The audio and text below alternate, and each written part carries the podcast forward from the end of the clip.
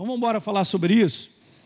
Eu no domingo, na quinta-feira passada, iniciei isso aí, lendo um texto que eu até vou ler, a gente vai continuar.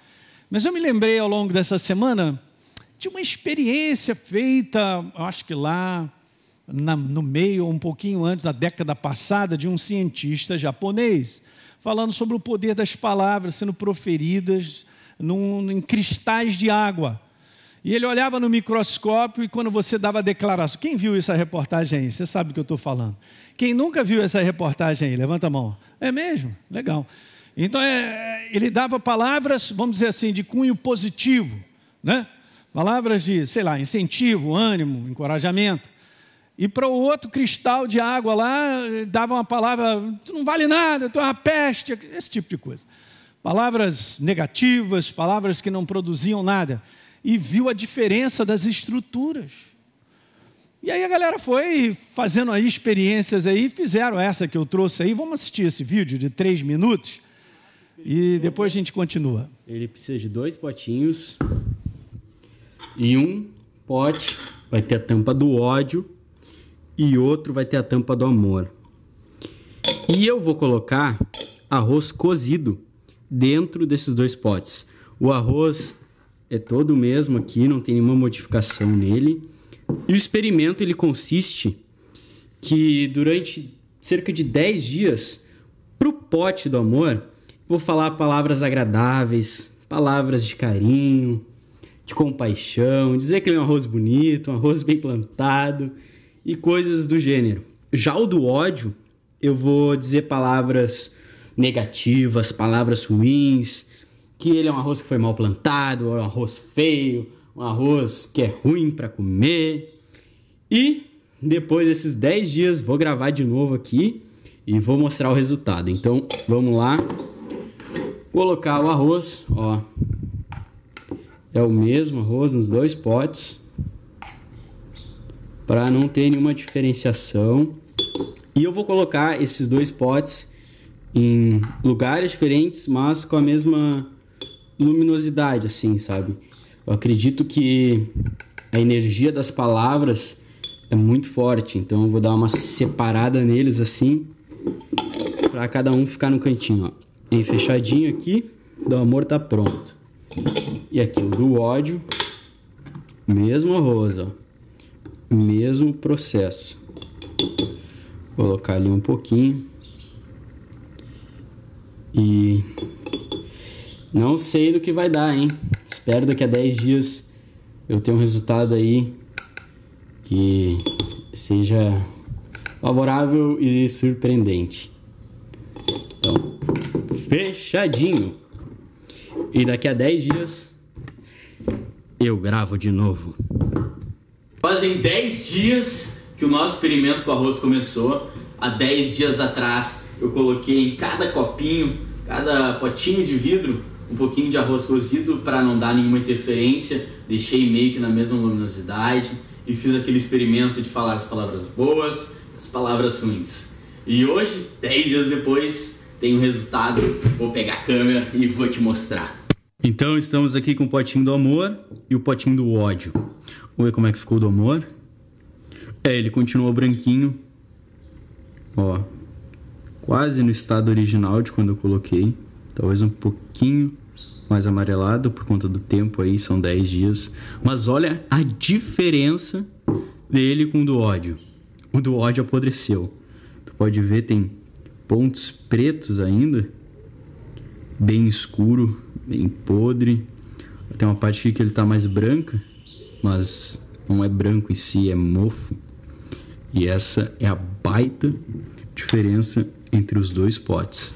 E depois desse experimento, Tu vai me dizer que as tuas palavras não têm o poder de mudar alguém? Cara, tu não sabe o que está acontecendo. Elas podem mudar a pessoa negativamente ou positivamente. Para isso, basta tu ser a mudança, tu ser a diferença e contribuir valor positivo, negativo. Então vamos lá para o experimento do arroz. Beleza? Deu para entender, gente? Eu acho que já assistiu, tem outros vídeos sobre isso, né? É, inclusive, isso aí é uma verdade. Uma professora fez com os alunos, deixavam no mesmo lugar lá, tomando sol. Uma pessoa lá no Paraná também. Então, isso aí é o poder das palavras, gente. Então, dizer que aquilo que sai da nossa boca não interfere, interfere muito. Essa é uma consciência que eu e você precisamos ter, bem alta, dentro do mundo do espírito. Quer ver? Quem é que tem uma Bíblia aí na nova Almeida atualizada? Nova Almeida atualizada. Presta aqui, Carol, por favor. Legal. É isso aí. Abra lá para mim em Tiago, capítulo 3, antes de eu ler o texto aqui rapidamente que a gente está usando. Tiago 3, verso 8. E óbvio, ele vem continuando aquilo que eu não li semana passada, mas Tiago, rapaz, mas essa letra é muito grande, hein, Carol? Chega, eu estou ofuscado. Tiago 3, vou chegar lá. Tiago 3, 8. Mas a língua, a língua, ninguém é capaz de domar, é mal incontido, cheio de veneno, disse o apóstolo Tiago, mortal. Veja só que interessante, com ela a gente bendiz ao Senhor e Pai, também com ela a gente amaldiçoa as pessoas criadas à semelhança de Deus. E o verso 10: De uma só boca procede bênção e o quê? Maldição. Meus irmãos, isso não deveria ser assim. Incrível. Você lembra que eu falei aqui na quinta-feira passada, depois de nós lermos que a boca direciona a nossa vida e tantas coisas, eu tinha falado de uma passagem aqui que eu vou colocar direto, depois de ler, vou seguindo aqui adiante, eu havia falado sobre isso, que Deus tinha comentado comigo no meu coração. E eu guardei que a boca foi criada para ser expressão da humanidade viva em Cristo Jesus. Porque quem controlará a minha boca? É a verdade, a verdade precisa controlar.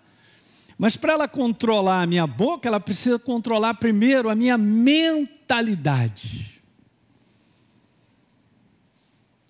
Se o inferno me convence, me convence que eu sou um ser derrotado, derrota sairá da minha boca. Se eu sou um cara incapaz, então incapacidade vai ser relatada pela minha boca. É incrível, gente. Mas a boca fala do que está cheio. Eu vou falar mais para frente. Caramba, fala aquilo que está dentro de mim. Então a importância não é o controle em si da boca, mas é encher o nosso espírito. Porque se eu encho o meu espírito da verdade, medito na verdade e nela eu penso, então é desse lugar que os meus lábios proferirão. Então eu comentei aqui que a boca acabou. Quem é que não estava. Não, não vou perguntar. Se você não estava aqui quinta-feira passada, eu só quero te dizer que a boca, ela não pode ser refém da carnalidade humana. Então, essas declarações, como a gente viu aqui, uma experiência, gente, isso é uma verdade. Essas experiências onde as pessoas declaram, né, amaldiçoam, ah, a maldição não pega. Pega sim, cara. Pega. Se a pessoa acredita naquilo que está sendo lançado, e às vezes a pessoa que está recebendo palavras malditas, ela não sabe o quanto aquilo está influenciando ela de maneira negativa, registrando, segurando. É por isso que Deus, Ele deu a mim e a você que nós controlássemos a nossa boca, que alguém diga amém. Ok? E que fosse da nossa boca a fonte, como está escrito, a fonte de bênção. Eu sei, gente, todos nós aqui erramos, não tenha dúvida. Todos nós muitas vezes dizemos aquilo que não devemos dizer, mas no momento que você percebe que disse algo que não devia, corrige. É isso que a gente tem que fazer. Né? E a gente vai treinando cada vez mais, mas assim, é um treinamento que é um treinamento que requer também essa disciplina de nos renovar no fundamento da verdade, porque senão eu vou no ambiente de trabalho, a galera começa a falar, aí daqui a pouco eu estou repetindo. Então, no ambiente de trabalho, a crítica está sendo feita, não sei o quê, o governo, o Estado, e aquilo outro e tal, viu a notícia e tal, daqui a pouco estamos igual. Porque isso aí não tem como, é influência. Você tem que estar, eu e você, mais abastecido ao ponto de não declarar. Né? Eu estava conversando com uma pessoa, então ah, isso muitas vezes acontece comigo, acontece com cada um de nós, de nós olharmos para essa cidade, por exemplo, vamos declarar que essa cidade é uma bênção, Jesus. Olha aí, eu já vejo transformação, cura é, nessa cidade e mudança no nosso bairro. Ninguém dá amém, olha só, tá todo... Jesus. É, outras cidades não são assim, pastor, mas a atmosfera, quando a gente chega aqui, não, não, não importa. Jesus, ah, nós não estamos sozinhos, a tua igreja está aqui nesse lugar. E não somos só nós, não. Olha aí, os milhões de pessoas são teus que servem aqui nesse lugar. Não é não? A possibilidade da gente dar uma declaração errada é muito grande na minha vida e na sua, porque está na nossa frente. Mas são disciplinas, disciplinas importantes. Às vezes, por um, um, comportamento de um filho nosso, eu não posso pensar e largar qualquer coisa. Todos nós temos dívida nisso aí. Mas vamos embora ser consciente e saber que se a gente se enche da verdade, as coisas vão mudar.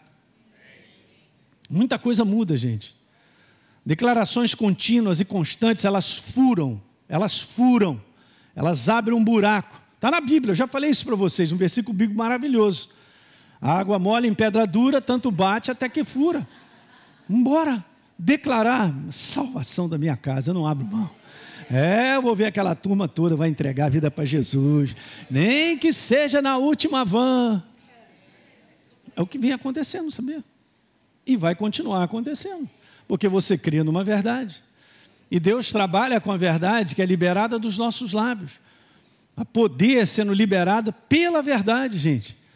E, obviamente, essa fonte de bênção, de construção da vida de pessoas. Cada um de nós vive momentos às vezes é um momento na vida de uma pessoa, mas não tira uma identidade daquele momento, não. Vamos dar declarações de que vai mudar, né?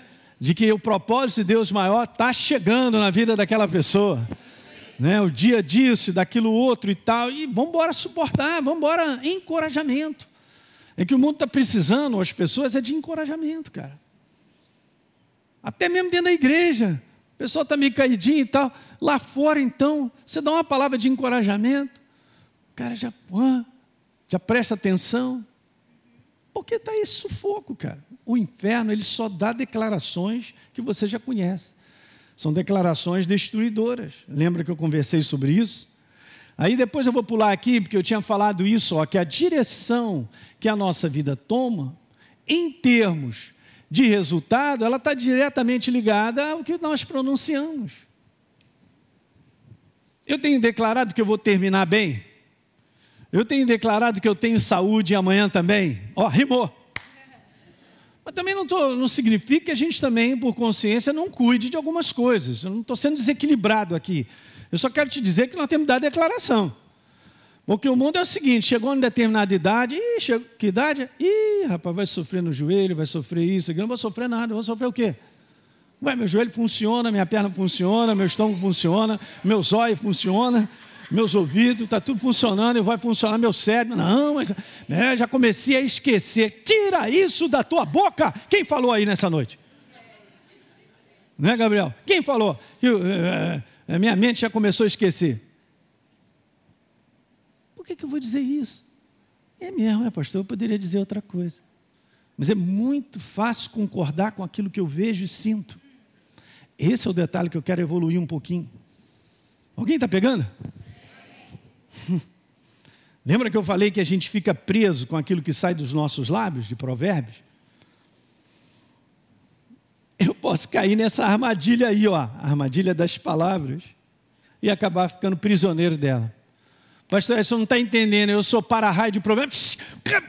Que isso, rapaz? Está repreendido. Não, essa palavra não funciona. Você não é para-raio de problema. Não, pastor, você não está entendendo, eu estou cheio de problema.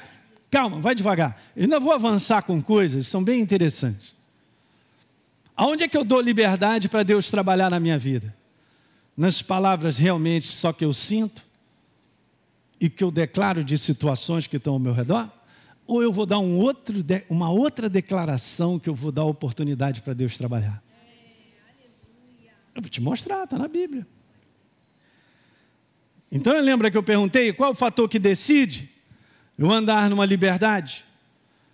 Eu andar num caminho onde Deus está trabalhando de maneira contínua? Gente, Veja, vá comigo a Isaías 64. Me lembrei desse verso. Obrigado, Senhor. Isaías 64 é um verso conhecido e é verdade, eu quero tirar esse conteúdo aqui. Isaías 64, verso 4. Então o profeta declarou algo bem legal. Ele disse: Porque desde a antiguidade não se ouviu, nem com ouvido se percebeu, nem com olhos se viu. Isaías 64, verso 4. Tem Isaías na sua Bíblia? Que se não tiver, é herege, hein? Bom, vamos lá. Então, nem com olhos se viu Deus além de ti que trabalha para qualquer um, diga aleluia. Ué, pastor, pensei que ele trabalhava para todo mundo. Não. Ele trabalha para aqueles que nele. Eu sabia que essa palavra espera tem essa expectativa de certeza de que ele age? Porque ela é um conteúdo de fé. E um conteúdo de fé tem a ver com aquilo que nós pronunciamos.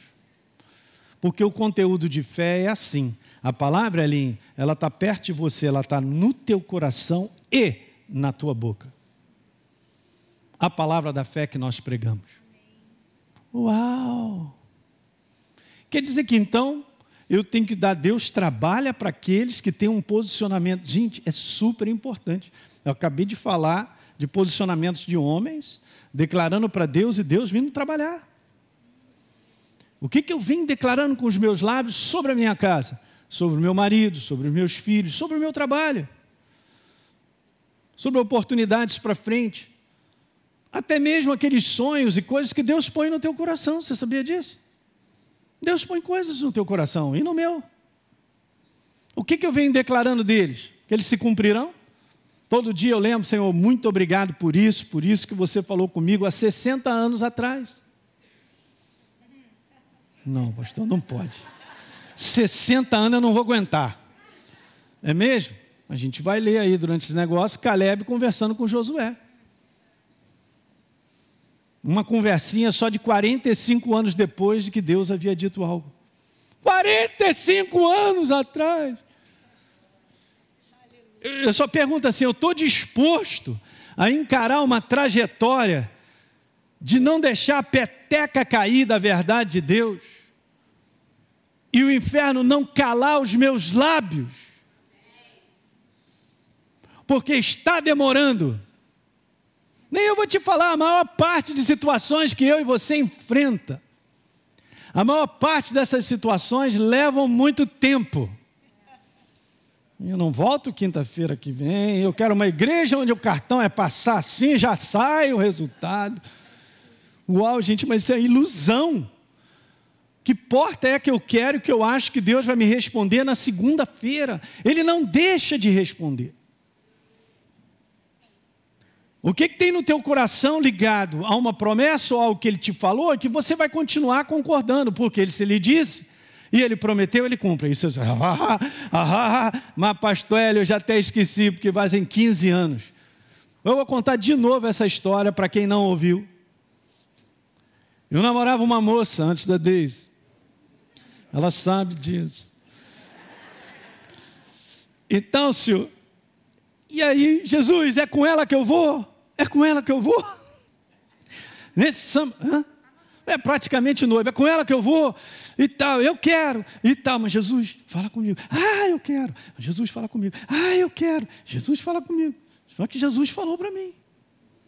Levou um tempo, eu tive uma experiência sobrenatural bem interessante. Não quero contar.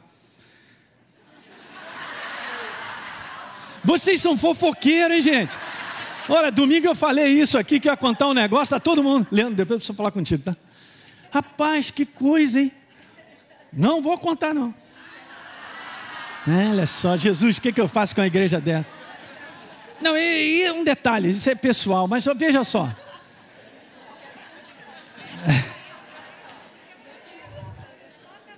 A gente é muito forte nesse negócio. Eu quero, eu quero. Não. Deus, cara te falar, cara. Ué, o que eu faço com uma garota dessa?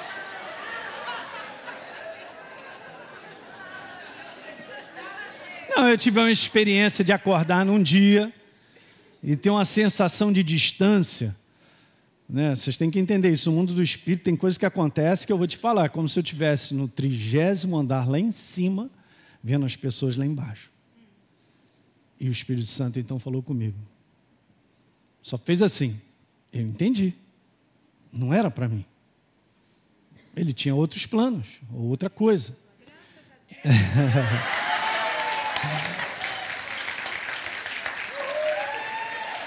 E agora você veja, né? Tá engraçadinha hoje, né? A irmã tá muito engraçadinha hoje, hein? Né, Isabel? É engraçadinha. Muito bem. Eu conto isso, gente, porque você e eu temos que ter as experiências das coisas. Enfim, eu não vou esquecer mais isso. Eu tenho testemunho da minha casa. Então, minha mãe faleceu salva, meu pai também, minha irmã é cristã, serve aqui da nossa igreja. Beleza, nós éramos quatro. Ninguém conhecia Jesus. E aí, beleza, Jesus falou: não, entendi. Aí vai ter que dizer para a garota, meu Deus, tal. É, você já arrumou outra, é isso. Você arrumou outra, não falou comigo. E não sei o quê. Então, cara, não é nada disso, meu Deus do céu. E vou explicar que focinho de porco não é tomada e tal, que Jesus, que, como é que eu faço, Jesus e tal? Porque eu já tinha feito tudo, arrastado, vamos comigo à igreja, vamos comigo ao retiro. Não, eu não vou ao retiro, eu vou pular carnaval. falei, não faça isso. Tudo na força. Aí tem Jesus aí, fala comigo. Ele falou comigo. Não é. E agora? Agora que eu tenho que tomar uma baita de uma decisão, e isso vai arrancar pena para tudo quanto é lado, vai fazer com que os dois fiquem três semanas chorando, chorando, chorando, chorando, chorando, e ter que engolir aquilo ali e tal ok e tal. E naqueles dias eu falei: Jesus, salva essa menina. Salva essa menina, Senhor. Mas sabe esse negócio de coração nosso? E é óbvio, Deus está olhando tudo, Ele ouve. Sabia que Ele ouve a oração do justo? Uhum. Ele salva essa menina e tal. O tempo foi passando, aquele negócio todo, beleza? Durante um tempo orava para salvação, aquele negócio todo e tal. E o tempo foi passando, eu me formei, ela também, fomos trabalhar, esse negócio todo, a gente conhecia desde casamos. Os anos passaram, talvez, sei lá, 25 anos tenha passado. Um dia voltando, numa corridinhazinha na praia, estava quase chegando perto do meu, do meu prédio, aí o Espírito Santo mandou na lata: Olha, comecei hoje a trabalhar no coração de Fulano de Tal para salvá-la. Você entendeu bem as palavras? Eu sentei no meio-fio e comecei a chorar. De gratidão.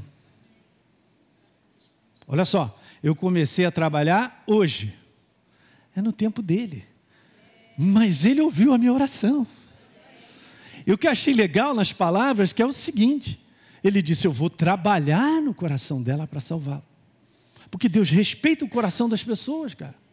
Respeita as decisões das pessoas mas de uma forma ou de outra ele vai trabalhar. E vai acabar direcionando para que a pessoa seja num ponto, sei lá, fragilizada, não sei como Deus, ele opera. Mas ele, ele colocou as palavras que eu jamais vou esquecer. Gente, mas foi uma palavra tão quase que audível assim, não diria, eu já tive outras experiências de voz bem mais audível, mas essa foi uma bem firme que eu nem esperava. Saiu do nada e veio o Espírito Santo. Pum, comecei a trabalhar hoje no coração de fulano de tal para salvá-lo. E aí? Deus responde ou não responde? Ele é fiel ou não é fiel? Está nas combis daí, Deus é fiel.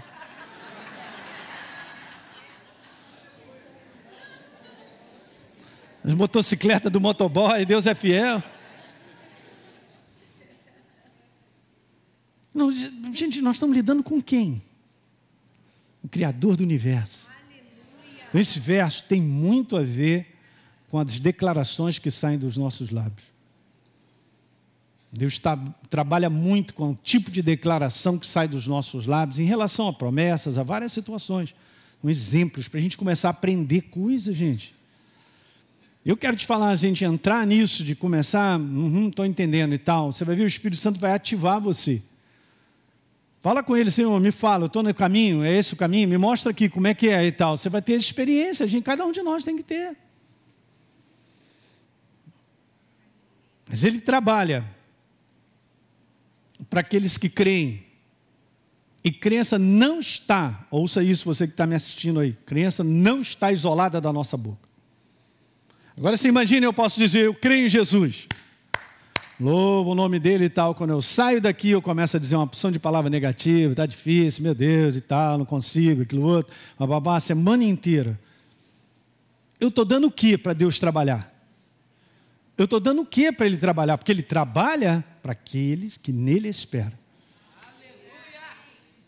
Eu estou mostrando como é que o mundo do Espírito funciona, gente. Você entende? Eu não estou nesse mundo da carnalidade das coisas naturais. É esse mundo que tem que ser declarado. Eu estava ouvindo uma música deles, estava falando, a parede é branca. Lembra que eu falava da parede é branca? Uma série de mensagens que eu fiz aqui há muitos anos. Se Deus disser que a parede é branca, quem sou eu para dizer que é essa cor de burro quando foge? Pastor, você não está entendendo. Preste bem atenção. Estou tá cego, vou levar o senhor num oftalmologista porque essa cor não é branca. Cara, presta atenção, Deus está dizendo que a parede é branca. Agora, eu vou dar uma declaração que a parede é branca. É branca não, branca. Eu vou dar uma declaração que a parede é branca, porque eu estou vendo naturalmente. Ou eu vou dar uma declaração que a parede é branca, porque eu creio no que Deus disse Jesus, ela não é branca, não, ela é linda, que branco lindo. Aí a galera que está ao teu redor, maluco, fala, só podia ser crente. Mas maluco nós somos mesmo. E nós cremos num Deus que nós não vemos. Jesus está presente aqui, os anjos também. E nós vamos até o final crendo nele, olha aí. Então, cara, maluco você já é. Fala para teu, tu é maluco mesmo. Aí ele disse que a parede é branca.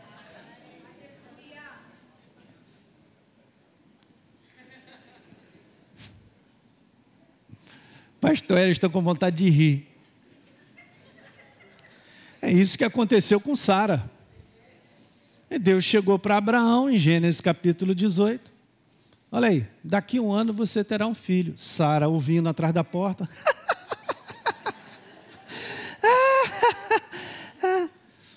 Aí Deus falou assim: por que, que Sara riu? É o riso da incredulidade que muitas vezes eu e você, de uma certa maneira, a gente fica com ele, sem saber que está ali. Por quê? Porque tem tanto tempo que Deus prometeu e nada acontece. Já fazem 15 anos que eu creio que meu marido vai entregar a vida para Jesus.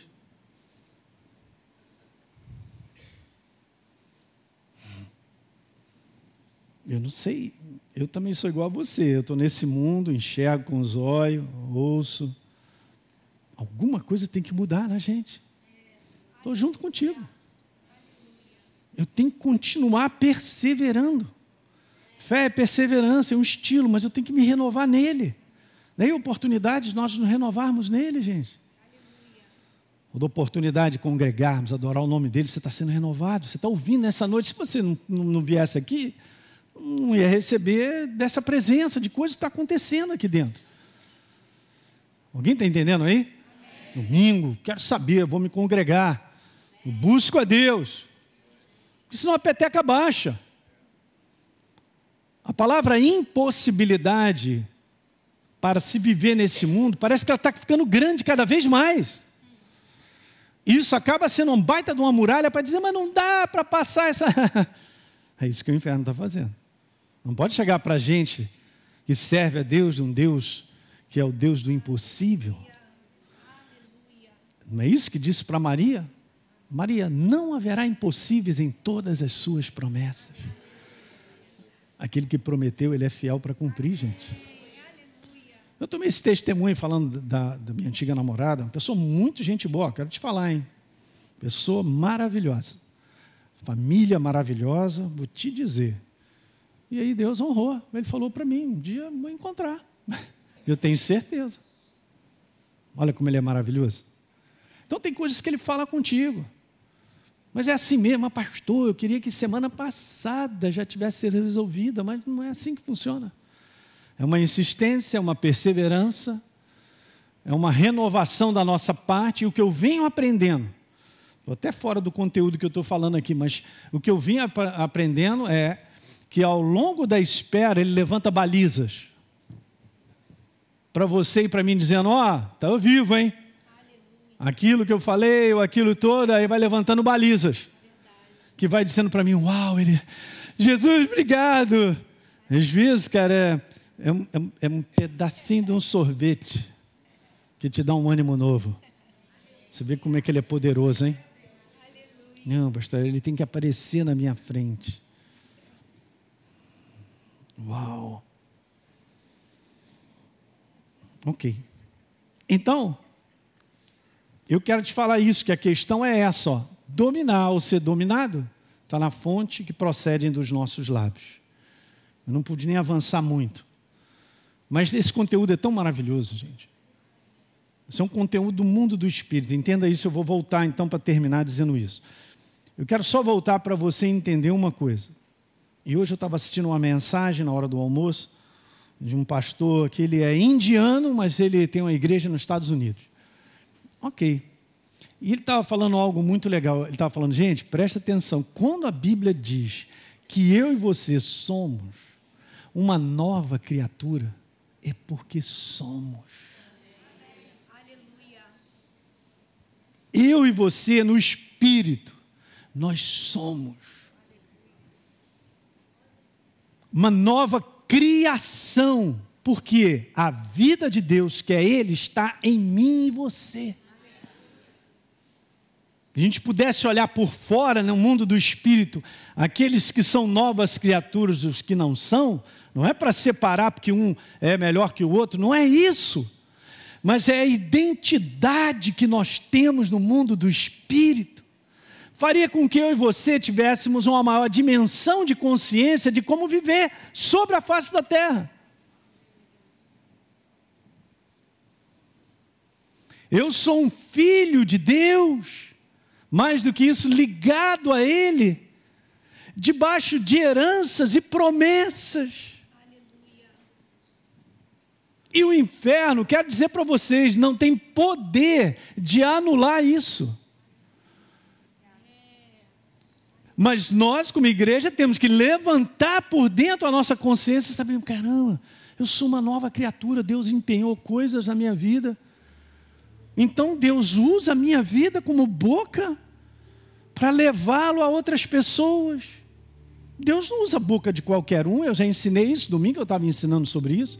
Ele pega as suas próprias ovelhas, aquelas que responderam a ele, bota para fora, ó, tira. É aquela questão que eu falei aqui domingo, e vem para cá domingo, hein? Vou continuar na série, falando sobre separação para um propósito. Você sabe o que é ser representante de Deus? Não, eu acho que a gente não sabe. Muitas vezes a nossa dimensão é pequena. Mas se nós começarmos a meditar e pedir o Espírito Santo, ele vai te dar entendimento.